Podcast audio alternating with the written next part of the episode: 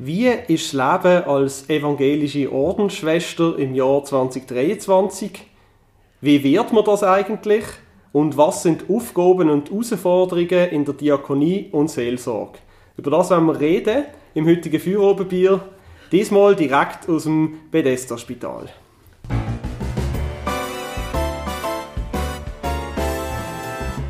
Feuerobenbier, der Podcast auf Prime News. Hören Sie entspannte Gespräche mit interessanten Persönlichkeiten aus der Region Basel. Unterhaltsam, überraschend und nie langweilig.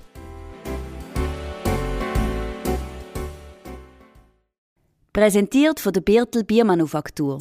Deine Craft-Bierbrauerei auf dem Dreispitz. Birtel. Sinnvoll. Anders.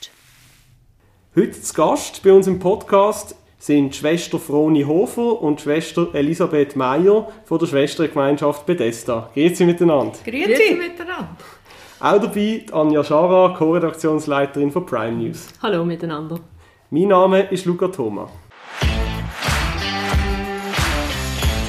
Schwester Froni, Schwester Elisabeth, schön sind Sie da. Als allererstes würde es uns einfach interessieren, wie sieht so der Alltag von einer Ordensschwester aus wie sieht so ein normaler Tag in Ihrem Leben aus? Was machen Sie? ja, da fange ich einmal an. Ich bin über 80 und darum ist mein Alltag nicht mehr so aktiv wie früher. Aber ich bin immer noch engagiert. Heute Morgen hatte ich zum Beispiel die Morgenandacht. Da kommen die Schwestern, die mobil sind, alle. Nachher hatte ich meinen persönlichen Haushalt. Vor der Andacht hatte ich schon meine persönliche stille Zeit. Jetzt am Nachmittag bin ich da engagiert. Und nachher habe ich noch Kommissionen zu machen. Ich tue sehr gerne lesen. Ich bin gerne für mich, aber ich bin auch gerne mit Menschen zusammen. Und das hält sich so die Waage. Ich bin so ein bisschen im Administrativen noch ein bisschen tätig. Also ich bin selber auch 76, also auch schon lange pensioniert. Aber in der Schwestergemeinschaft, da gibt es die verschiedensten Aufgaben. Wir sind ja ein Verein, wo einerseits ich für die administrative Verant also Finanzadministration verantwortlich bin vom Verein. Und dann haben wir noch eine Fürsorgestiftung, das ist quasi unsere Pensionskasse. Auch da gibt es administrative Aufgaben. Also ich bin die, die so ein bisschen das Geld ausgibt und so. die Finanzdirektorin sozusagen. und daneben bin ich noch bei uns im Mutterhaus, wo wir miteinander wohnen. So ein bisschen Mädchen für alles, sage ich einmal. Wenn etwas kaputt ist, wenn ich es selber flicken kann, dann ich es flicken. So schaue ich, dass jemand es flicken ich bin so die, die Listen macht, wenn man für etwas eine Liste braucht, die einen Anschlag mhm. macht, wenn irgendein Fest ist. Also ich, es ist so ein bisschen mehr im Administrativen, wo ich tätig bin, aber auch im Zusammenleben mit den anderen einfach das geben, was nötig ist. Mhm. Was gibt es denn sonst für Aufgaben, die Sie beide jetzt eben nicht machen, sondern die jüngeren Ordensschwestern vielleicht erledigen? Also wir müssen sagen, unsere jüngste Schwester, die Schwester Madeleine, wird jetzt Ende Februar pensioniert. Und alle anderen sind schon lang oder sehr lang pensioniert. Die älteste Schwester wird 99 heuer. Und das Durchschnittsalter ist 85. Und was wir machen, ist, dass wir einander gegenseitig helfen und einander unterstützen. Wir sind 19. Einmal waren wir 100 Schwestern. Und jetzt im Alter tun wir einander unterstützen und begleiten und haben aber auch noch seelsorgerliche Aufgaben nach außen. Also das heisst, Sie sind, eben, wir sind nicht auf dem Spitalgelände, Sie wohnen in einem Haus, eben einem Mutterhaus auf dem Spitalgelände. Sind Sie denn auch, also sind Sie mit den Patienten immer noch in Kontakt oder sind Sie das früher einfach gewesen, wo Sie noch aktiv sind? Also früher sind wir natürlich, die meisten haben wir im Spital unsere Aufgaben gehabt, unseren Arbeitsplatz gehabt. Und ich habe bis vor anderthalb Jahren habe ich noch neu eintretende Patienten begleitet. Mhm. Und mit 80 habe ich dann gefunden, so, das ist jetzt äh, genug. Und besuchshalber äh, haben wir schon noch Kontakt mit den Patienten. Oder man trifft sich im Garten. Wir haben eine Schwester, die ist 88, die geht jeden Tag 40 Minuten durch den Garten spazieren. Und die trifft immer Leute, jetzt, wenn es wärmer wird, sowieso. Und die hat da richtig eine seelsorgerliche Aufgabe. Was mich noch interessiert, in dem, in dem Haus, wo Sie wohnen, eben, Sie sagen, Sie wohnen da zu 19, 19 Schwestern unter einem Dach. Wie kann man sich das Zusammenleben vorstellen? Ist das ein bisschen wie eine WG? Oder, äh? ja, nicht ganz. Also, man kann so ein bisschen von zwei Gruppen reden bei uns im Mutterhaus. Erstens mal, wir sind nur 16 Schwestern, ja. die dort wohnen. Ja. Zwei Schwestern sind im Gellerthof als Bewohnerinnen und eine Schwester wohnt auswärts mit ihrer Zwillingsschwester zusammen. Mhm. Und innerhalb, also die 16 Schwestern sind so ein bisschen quasi zwei Gruppen. Also das sind die, die noch völlig selbstständig sind, die ihr Leben selber managen. Und das sind die, die Unterstützung brauchen. Die sind in einem begleiteten Wohnen, wo von Mitarbeitenden betreut wird. Vor allem durch den Tag. Also die schauen, dass sie einfach, was sie alles brauchen, dass sie das Essen bekommen, dass die Wäsche gewaschen wird, dass die Schuhe gekauft werden und so weiter. Und eben die anderen, wir gestalten unser Leben so gestalten, wenn wir es gut finden. Aber tun Sie eben, also wer kocht zum Beispiel? Essen Sie da im Spital oder tun Sie selber, stehen Sie selber noch am Herd? Oder? Also wir haben ein Kochteam und da gehöre ich dazu. Zum Morgen tun wir individuell essen, einmal wir selbstständig und die anderen Schwestern kommen es über zum Morgen.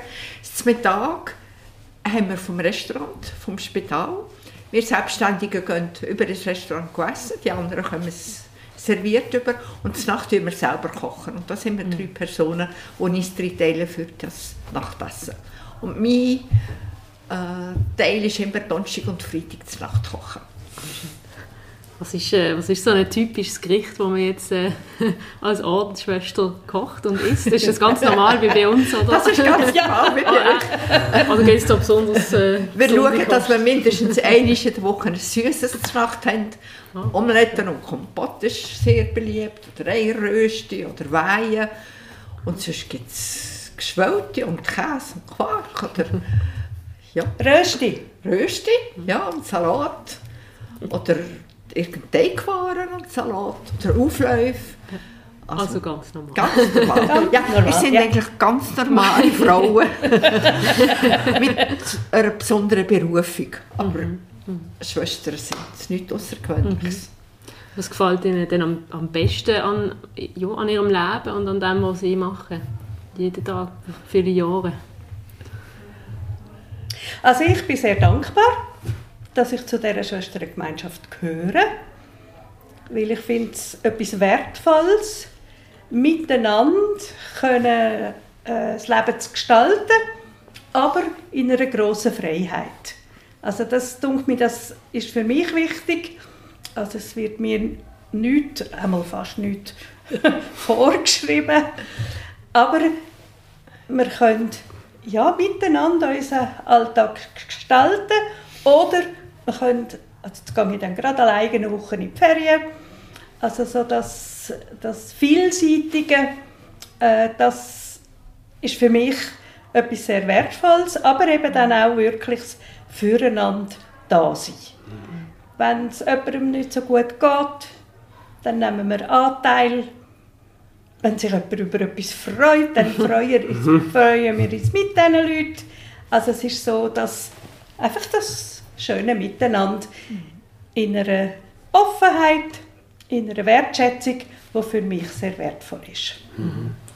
Ich kann das einfach unterstreichen. Und ich würde auch noch sagen, der Unterschied zu Nonnen, wo sie vorher genau. ist, dort ist es viel strikter, viel enger. Ja. Dort ist alles reglementiert. Und die Offenheit, die wir leben, das ist also sehr schön und sehr wohltuend. Also kann ich fragen, Sie müssen nicht jeden Tag zur gleichen Zeit aufstehen zum Beispiel, haben Sie da so, oder, äh, also wenn Sie sagen, nicht so reglementiert, weil ich stelle mir so eine, eben, äh, Leben als Nonne, jetzt, das wären eben, das wären die katholischen Ordensschwestern, Sie sind Diakonissen, wäre der richtige Begriff, stelle ich mir schon so vor, dass man eben, man hat so seine regelmäßigen Gebet, wo man aufsteht, man hat so fixe Termine im Tag. Ist das bei Ihnen schon auch so oder können Sie auch mal sagen, heute, heute schlafe ich aus? wir haben eine Struktur und das ist auch etwas ganz Wichtiges, dass wir eine Tagesstruktur haben.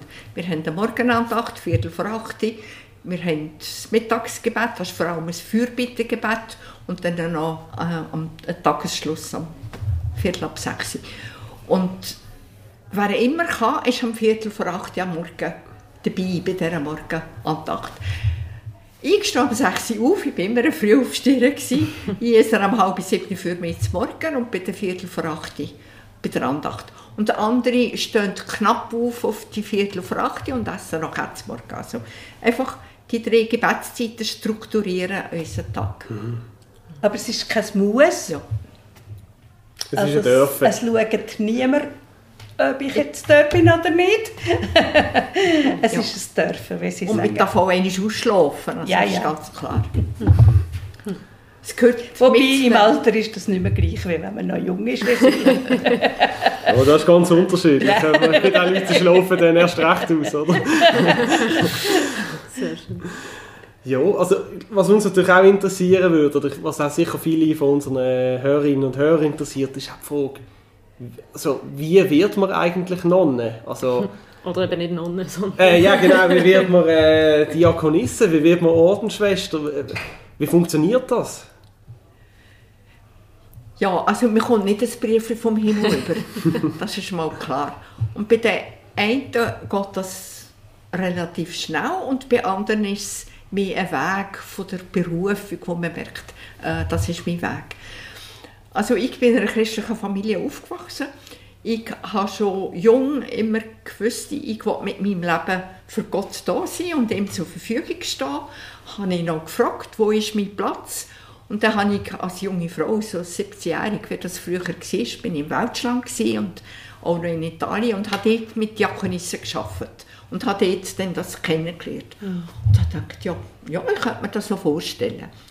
Und dann habe ich 1960 hier in Bethesda die Ausbildung zur Krankenschwester, Pflegefachfrau heute, mhm. äh, gemacht. Und während dieser Ausbildung ist mir immer klarer geworden, das ist mein Platz und mein Weg. Und dann habe ich nicht Halleluja gesagt, sondern zuerst ist mir das fast ein bisschen zuwider gewesen. Mir, ich hatte so Pläne für mein Leben. Ich bin gerne gereist und gerne ins Ausland. Dachte ich, ja, das Leben lang in diesem Basel sein.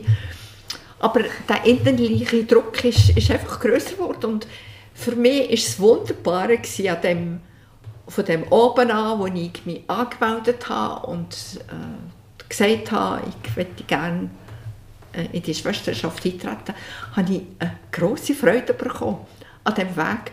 Und über die 60 Jahre ist mir die Freude nie abhanden gekommen.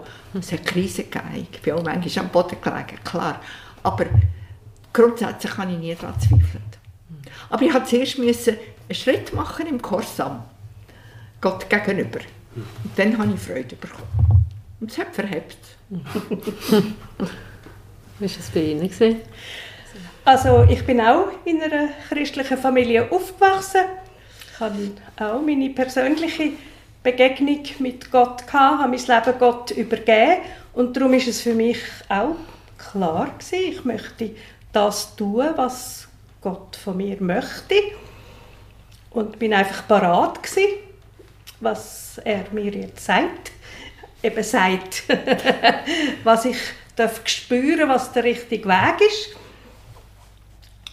Ich habe da die Ausbildung gemacht, um 66 bis 69 und hatte dort auch mal so ein das Gefühl gehabt, oh, ist echt das auch ein Weg für mich.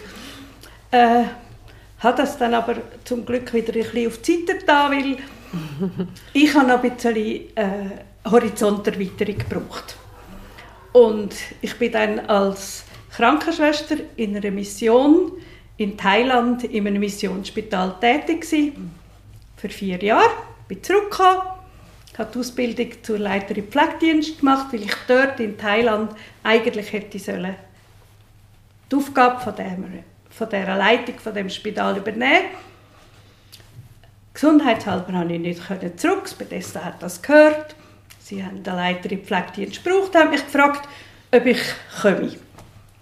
Ja, da bin ich die erste nicht Diakonisse die dann Leiter im Pflegedienst war. Und so habe ich etwa zwei Jahre geschafft und habe aber gleich gemerkt, irgendetwas möchte glaub, Gott gleich noch von mir. Und also ich persönlich habe eher so die Natur, dass ich nicht so lange muss studieren muss, sondern relativ spontan dann einmal antworten. Und wir haben so Gebetsgemeinschaften und dort war äh, übrig, gewesen, dass jedes ein Wort aus der Bibel mit überkommen hat. Und an einem Abend hat es bei mir geheißen, der Meister ist da und ruft dich. Das ist ein Vers aus der Bibel. Hm. Und ich habe genau gewusst, ah, das ist es jetzt. Das ist mein Ruf in die Diakonie. Am anderen Tag bin ich gegangen und habe gesagt, sie war die Oberin zu dieser Zeit. Habe gesagt, ja, äh, ich möchte gerne dieser Schwestergemeinschaft beitreten. Alle haben Freude gehabt. und ich habe das noch gar nie bereut. Auch bei mir hat es Zeiten gegeben, wo nicht alles immer nur so glänzt hat. Aber ich habe es noch nie bereut und bin glücklich.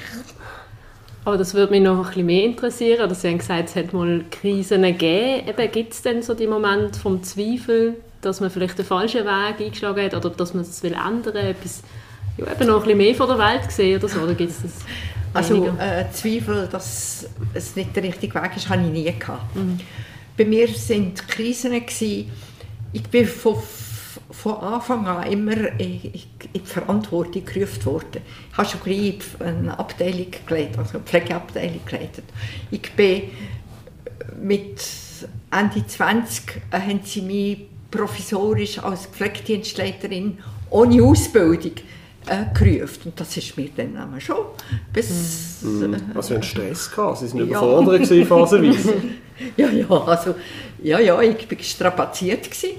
Und dann habe ich die Ausbildung gemacht in Zürich eben für Pflegedienstleiterin und während der Abschlussexamen äh, habe ich dann äh, Anfrage bekommen, die Anfrage, nein, die Meinung bekommen, ja, sie haben mich jetzt zur Oberin von der Schwesterschaft gewählt. Und das war für mich ganz, ganz eine schwierige Zeit. Gewesen. Und ich bin mhm. mit Liebe und Seele Krankenschwester gewesen. Ich habe mich gefreut, als ich das Handwerkzeug hatte für Pflegedienstleitung, habe mich gefreut, dass ich jetzt zurück kann, anwenden Und dann äh, Oberin von der Schwesterschaft und Mitverantwortung vom Gesamtwerk Bethesda, das war schon ein ja, Nummer grösser. Gewesen. Mhm. Aber ich habe gedacht, jemand muss machen. Und wenn ich jetzt das Vertrauen habe vom Vorstand und das Vertrauen von der Schwesterschaft, ja, also, dann probiere ich es mit Gottes Hilfe. Und da habe ich das 30 Jahre gemacht. und es ist, ja, ist nicht schlecht rausgekommen. Ja. Ja, also eben, was ich wirklich faszinierend finde bei Ihnen, Sie sind ja beide seit den 60er Jahren hier, im, äh, hier als Ordensschwester im, äh, im Bethesda. Ähm, das heißt, Sie haben einen riesen Horizont, oder? Also jetzt auch äh, einerseits über das, das in, was in der Pflege alles passiert ist, wie sich das Spitalwesen verändert hat, aber auch, äh, ja, also Sie haben ja so viel Kontakt auch mit Menschen gehabt, immer, wie sich die Menschen verändert haben. Was ist so, jetzt wenn Sie auf die ganze Zeit zurückschauen und es mit heute vergleichen, was, ja, was, was hat sich so am, am tiefsten verändert oder am meisten verändert? Oder sagen Sie, ja, es ist eigentlich alles noch gleich? Nein, alles hat sich verändert. alles. Ja gut, es ist jetzt... schwierige Frage, ja. Es ist eine schwierige Frage, weil grundsätzlich bin ich jetzt auch schon lange nicht mehr in meiner Aufgabe, die ich hatte, als ich da die Leitung Pflegedienst hatte im Spital. Also ich kann auch nicht mit heute vergleichen, mhm. aber schon innerhalb von dieser Zeit, wo ich diese Aufgabe hatte, hat sich natürlich sehr viel geändert. Also so die ganze Dokumentation zum Beispiel. Also, wo wir die Ausbildung gemacht haben, hat es noch so ein A4-Blatt gehabt und dort hat man Temperatur und Puls eingetragen und das ist auf einem Klemmblatt gewesen. und das Klemm, äh, das, das Blech hat man beim Krankentisch, das man braucht zum Essen, hat man dort unten reingeschoben und das ist Dokumentation gewesen, oder?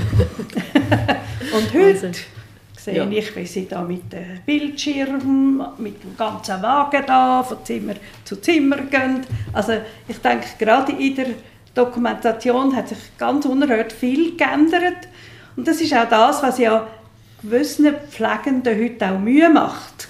Mhm. Weil sie haben sich ihre Aufgabe ein bisschen anders vorgestellt. Mhm. Also viele Pflegende ergreifen den Beruf, weil sie gerne mit Menschen im Kontakt sein und für Menschen da sein.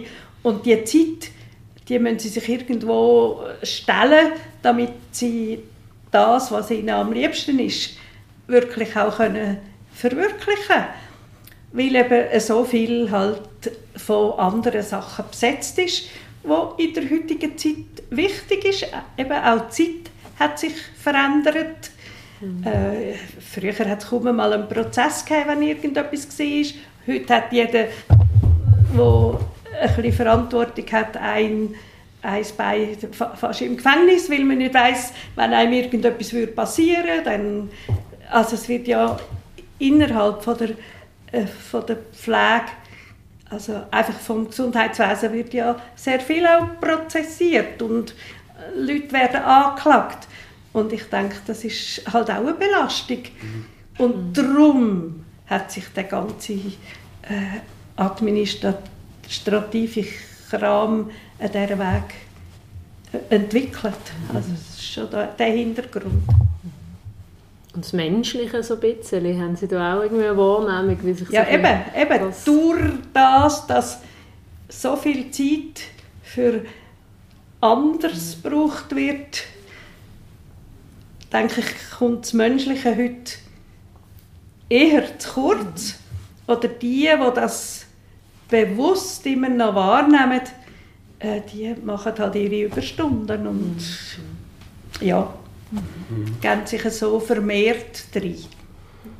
Ja, aber vielleicht nochmal äh, über, eben über die Menschen, wo, wo, wo ihnen begegnet sind oder wo, wo sie dürfen kennenlernen jetzt im Verlauf des Berufslebens. Gerade in den 60er, 70er Jahren, wenn wir wenn Großeltern zum Beispiel erzählen oder wenn wir auch mit, mit eben ein bisschen älteren Leuten reden, da heisst es immer, ja, das sind so schöne Zeiten gewesen, da, sind wir, da, ist alles noch, da ist alles noch ein bisschen geordnet und ruhig und weniger Stress und man hat ein bisschen, ja, man ist nach Hause zum Mittagessen und äh, ist haben Sie, haben Sie das Gefühl, die Menschen sind irgendwie gestresster geworden oder die Menschen sind stärker überfordert heute oder haben Sie das Gefühl, es ist damals vielleicht auch gar nicht so rosig gewesen, wie man es, wie man es heute vielleicht... Also rosig war es nie, gewesen. es ist, es ist immer anspruchsvoll gewesen, das Leben, aber es ist schon anders gewesen. Heute hat man halt viel mehr ähm, Aktivitäten in der, in der Freizeit. Äh, früher hatten wir das nicht gehabt. Da ist man arbeiten und so, aber ist man nicht für Abend. äh, und in der Ferien ist man auch nicht in der ganzen Welt umeinander gechattet. Man hat schon das Geld nicht dazu. Mhm. Von daher ist es sicher grusamer, ich weiß nicht, ist das Wort, ist es anders gewesen. Mhm. Das schon. Mhm. Ja, also ich denke auch Stichwort Digitalisierung. Eben, Sie haben es ein bisschen angesprochen mit dem, äh, mit dem äh, Papierkram, was ja. sich zwar digitalisiert, aber auch nicht weniger geworden ist. Aber auch eben Digitalisierung in der Gesellschaft. Heute haben ja, eben, haben ja alle ein Smartphone. Und was mich eben schon interessiert, wisst ihr, bei Ihnen haben Sie auch ein Smartphone? Schauen Sie auch mal Filme in Ihrer Freizeit oder sind Sie noch klassisch am Bücherlesen? Ich gehöre zu den Bücherlesern. Leserinnen. Ja, aber, aber viel ich schauen tust du auch viel. Ja, ja, ja, ja. Ja, ja, natürlich schaue ich am Abend immer die äh, Tagesschau und wenn ein Film ist, der mir gefällt, schaue ich auch, das ist klar. Ich habe meinen Laptop und komme dort so für einen Hausgebrauch, komme ich gut zu Schlag damit. äh, ich gehe viel googeln. Aber sonst bin ich technisch nicht begabt.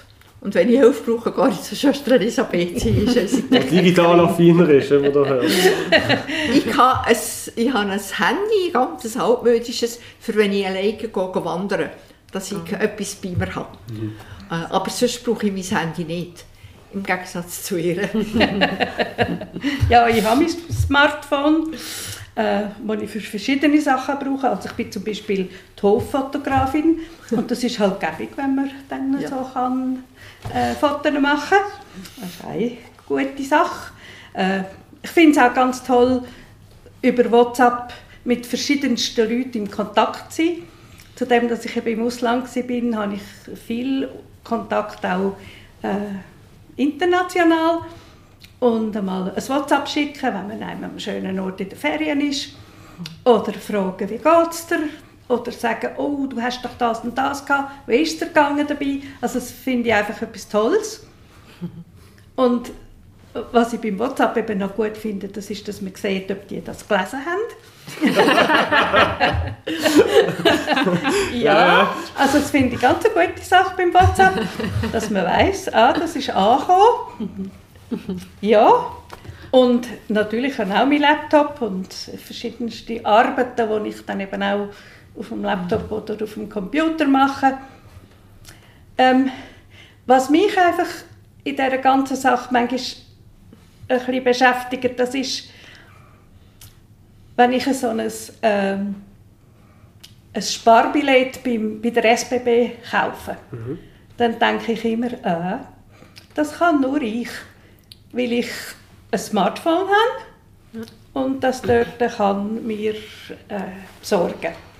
Wenn aber eine von meinen älteren Schwestern hergeht, die kein Smartphone hat, ja, die hat keine Gelegenheit, sich ein Sparbillett zuzutun. Und das dunkelt mich, äh, mich nicht ganz gerecht. Und so, dass damit fertig werden, dass es eben derige gibt, die jetzt dank dem, dass sie halt da ein bisschen äh, die Nase weiter vorne haben, äh, Vorteil haben. Und das macht mir auch Angst, muss ich ehrlich sagen, wenn immer mehr digitalisiert wird, dass die alten Leute, die eben, eben kein Smartphone haben oder ein Smartphone haben, um mit den Verwandten zu telefonieren und sonst nichts können anfangen damit, dass die irgendwann einmal zwischen Stuhl und Bank geraten. Das beschäftigt mich noch.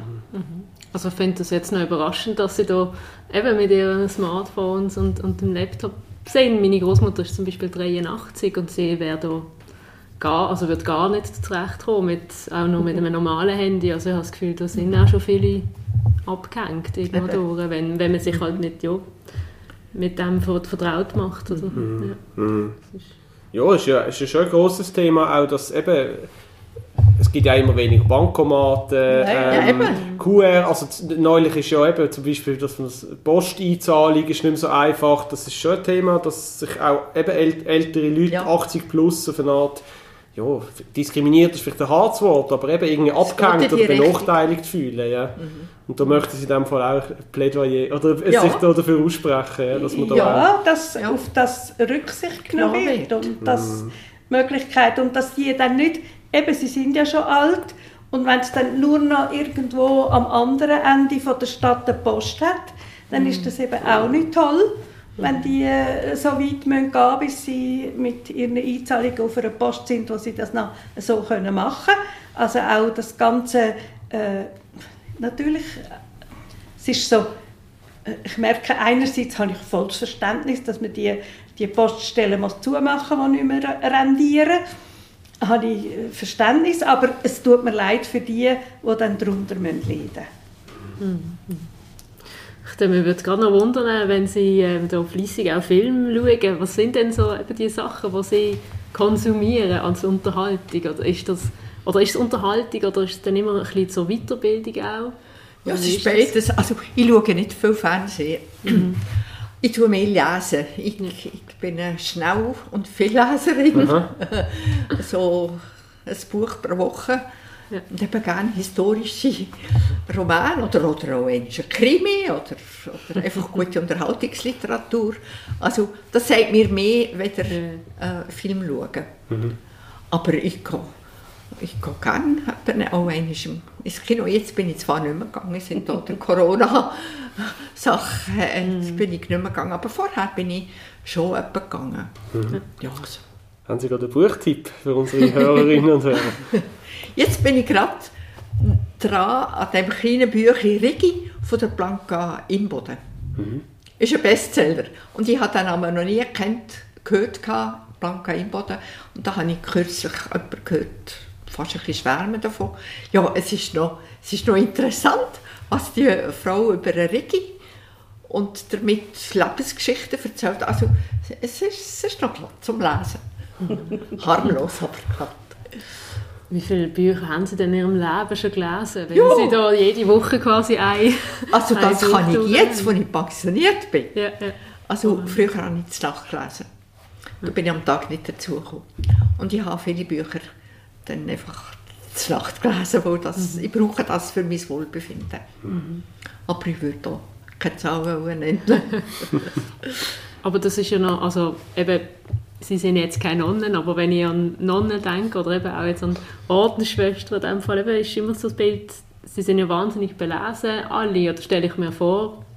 Ähm, Viele. Also sind ja eigentlich ja, wirklich so auch die, die schlauesten Köpfe äh, in den, in, ja, so wie sie leben, sind eigentlich die, die, die schlauesten Frauen unterwegs, die man sich vielleicht vorstellen kann. Ist- Würden Sie das auch so sehen, oder?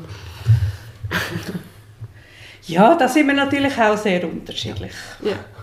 Also ja, Ja, ja. ich denke, wir sind sehr unterschiedliche Ja, ja. Persönlichkeiten.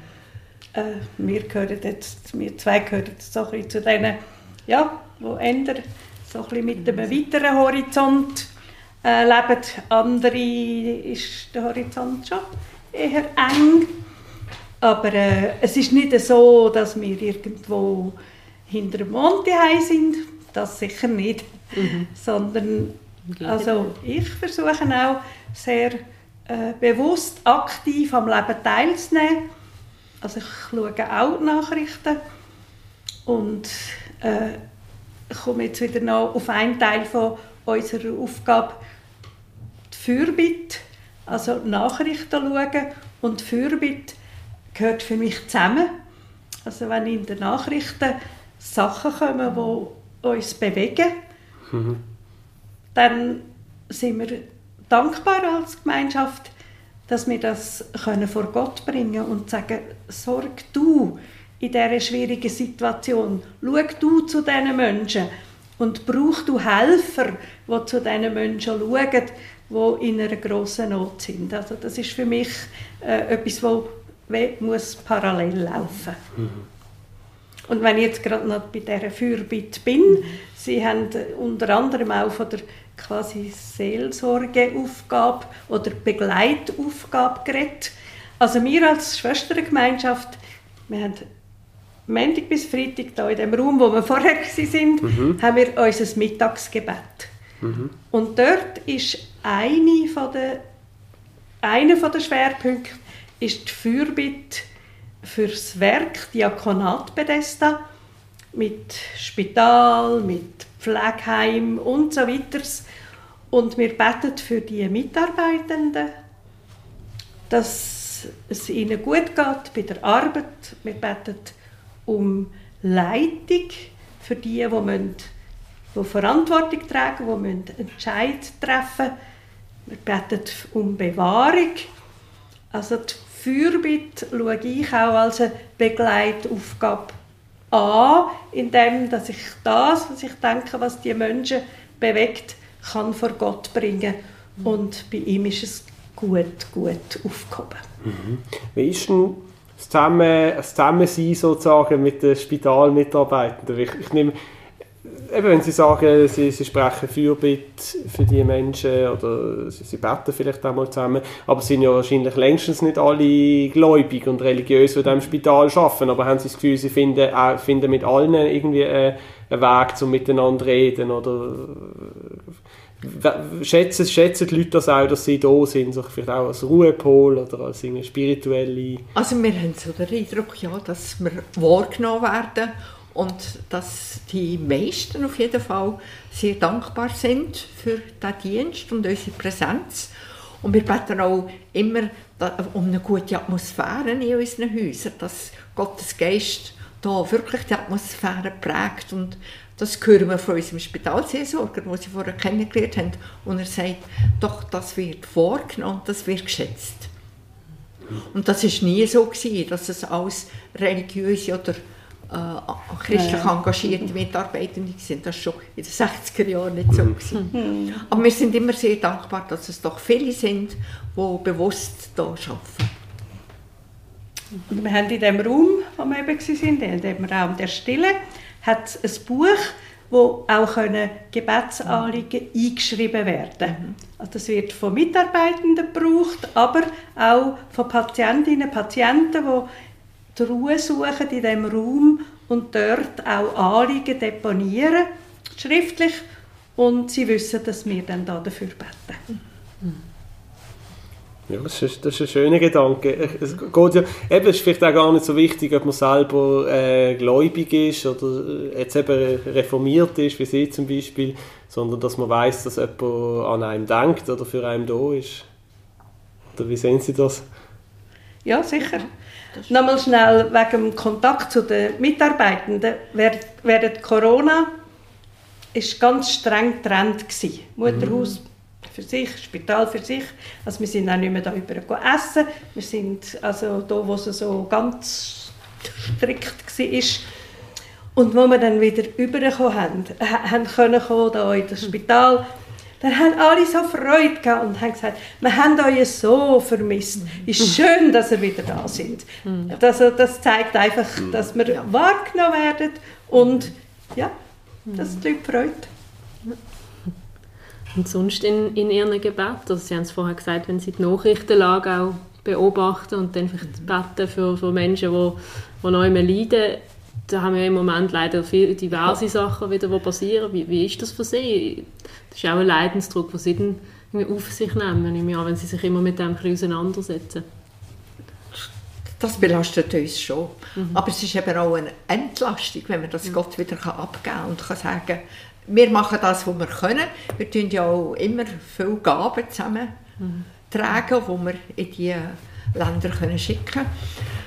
Äh, aber es ist eine Belastung, aber auch eine Entlastung, wenn man dafür beten kann. Mhm. Mhm. Und zu der Seelsorge und zur Fürbitte möchte ich auch noch sagen, äh, was ich und auch noch andere machen, ist, dass wir Sterbende begleiten im Gelderthof. Mhm. Äh, also da sind ja immer das sind hochbetagte Leute und da gibt es im Winter und im Frühling meistens viele Todesfälle. Und da können die Seelsorgerinnen über uns anrufen, könntest du kommen, wir haben jemanden, der am Sterben ist, könntest du ein eine Stunde, zwei äh, dazusetzen. Und da gehe ich und sitze bei diesen Leuten, manchmal kenne ich sie ein bisschen, einfach vom Sehen und bete leisig für mich oder singe ein Lied. Und äh, das tut auch gut. Das ist schon eine Hilfe.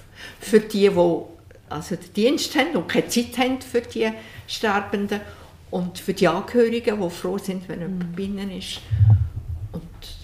Ist ein schöner Dienst, die machen das mhm. gerne. Mhm. Ist ja, also, eben ist sehr eindrücklich, weil ich glaube, gerade in der heutigen Zeit ist der Tod ja für viele Leute ein bisschen tabu. So, oder? Es ist etwas, wo man, wo man nicht gerne darüber redet und vor sich ja, eigentlich möglichst weit weg von sich schieben möchte. Ist denn das für Sie, nimmt Ihnen das auch bisschen Angst vor dem Tod, wenn Sie da dabei können sein oder gibt Ihnen sowieso Ihren Glauben Halt oder Hoffnung? Ja, der Glaube gibt äh, mir sehr Halt, wo ich weiss, es ist nicht einfach nichts mehr nach dem Sterben. Da bin ich dann bei Jesus, dem ich glauben und vertrauen. Und er hat in der Bibel ja wunderschöne Bilder für die Ewigkeit. Äh, ich stelle mir das immer vor, das Festgelage.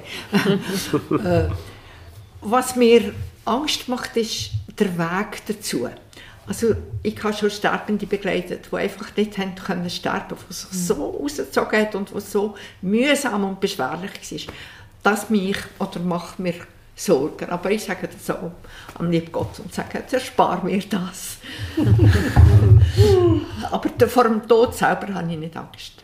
Das Schönste kommt noch. Mhm. Bin ich überzeugt. Wir haben in der Gemeinschaft zwei Schwestern, die äh, schwer dement sind. Das beschäftigt uns schon sehr.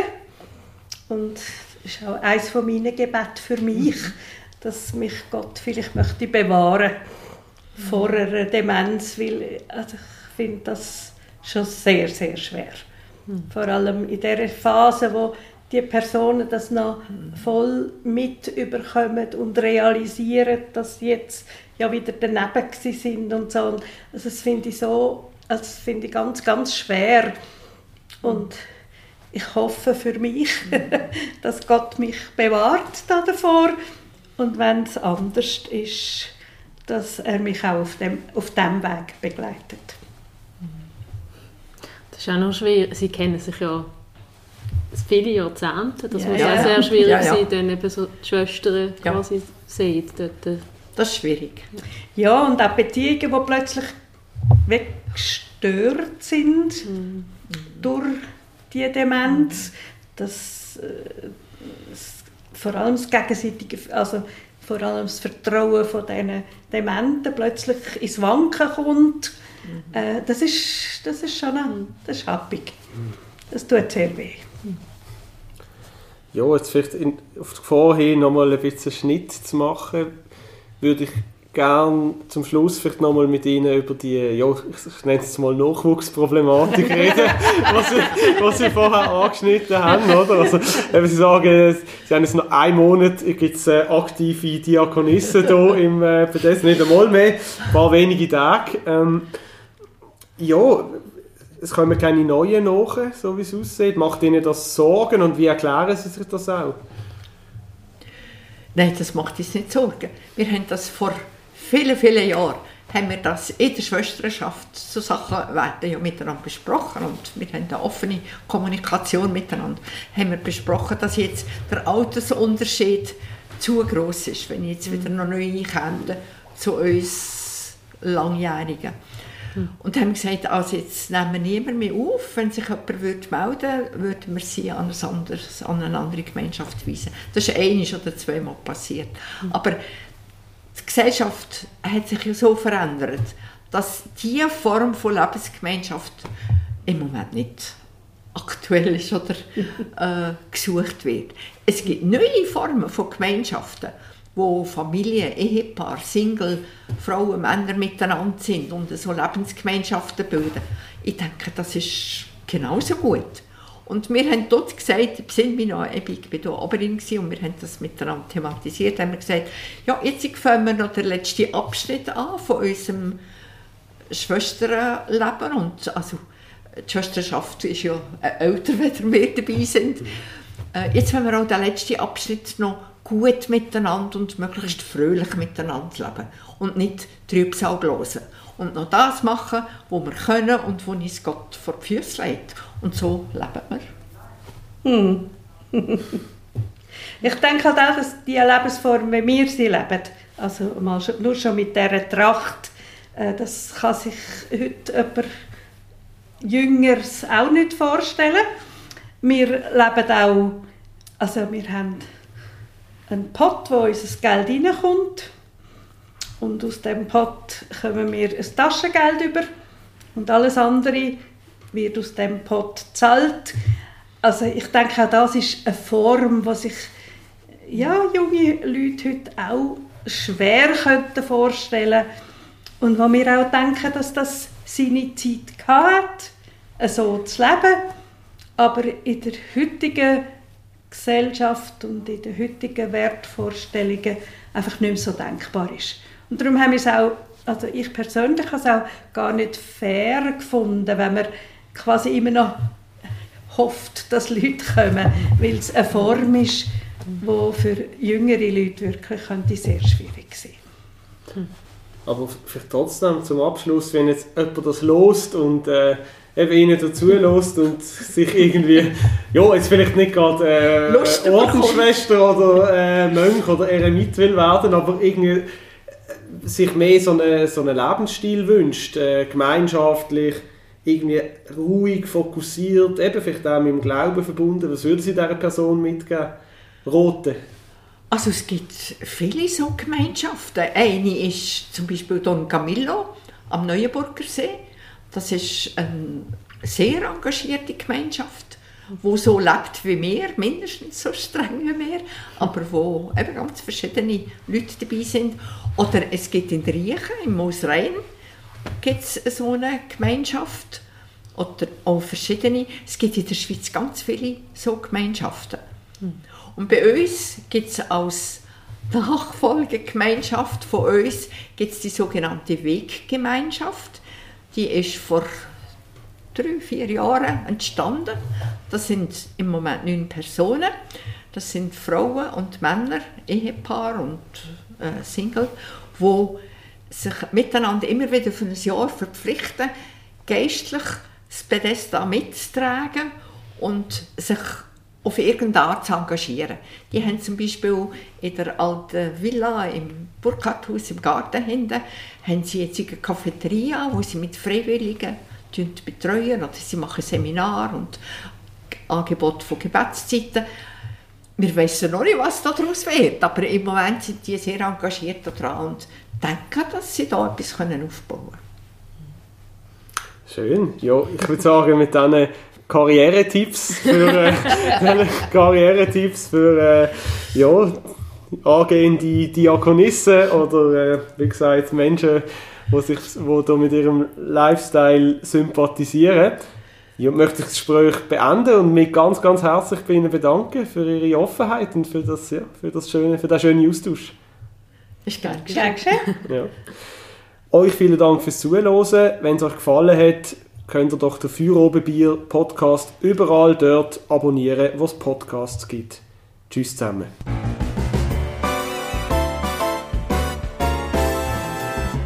Feuerobenbier, der Podcast auf Prime News. Hören Sie entspannte Gespräche mit interessanten Persönlichkeiten aus der Region Basel. Unterhaltsam, überraschend und nie langweilig.